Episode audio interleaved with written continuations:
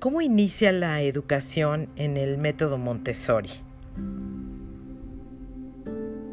Estaré platicando con ustedes pequeños fragmentos de la esencia de la educación científica de este fascinante modelo que es el método Montessori. Como bien decía su autora, la educación no es lo que el maestro imparte, sino la educación es un proceso natural que se desarrolla espontáneamente en el individuo humano desde adentro. Debemos de educar desde adentro para que se refleje hacia afuera. Ella decía que la educación no se adquiere escuchando y escuchando palabras sin sentido de alguien muy experto, sino por virtud de experiencias efectuadas en un ambiente preparado con amor. La función de nosotros como guías o de los docentes o los maestros formadores o padres de familia no es estar hablándoles, enseñándoles, sino practicarlo con el ejemplo y preparar nosotros mismos con nuestras manos, disponer motivos, actividades culturales, de un entorno que prepare sensorialmente, que agrade a nuestros pequeños.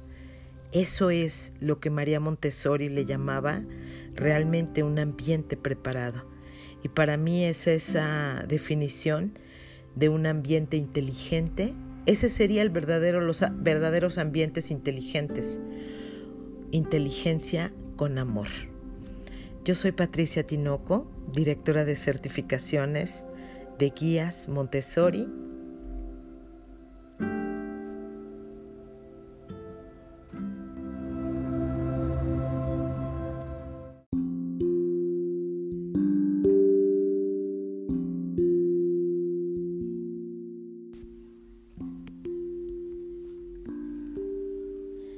Decía María Montessori que cualquier reforma de la educación debe basarse en el desarrollo de la personalidad humana, es decir, que el hombre mismo debería convertirse en el centro de la educación. Y se debe tener presente que las personas no se construyen en una universidad, sino que inicia su desarrollo mental a partir del nacimiento y lo efectúa con la mayor intensidad en los primeros tres años de vida y es necesario prestar mucha más atención a este periodo que a ningún otro.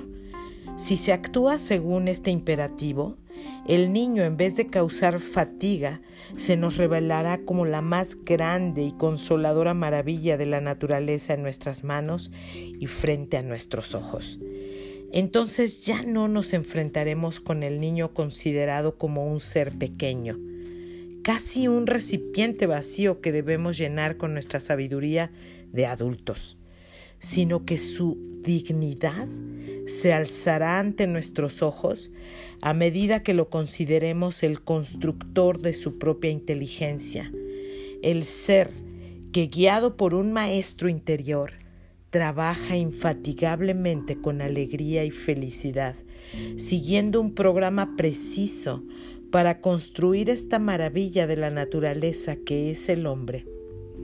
El niño se construye a sí mismo.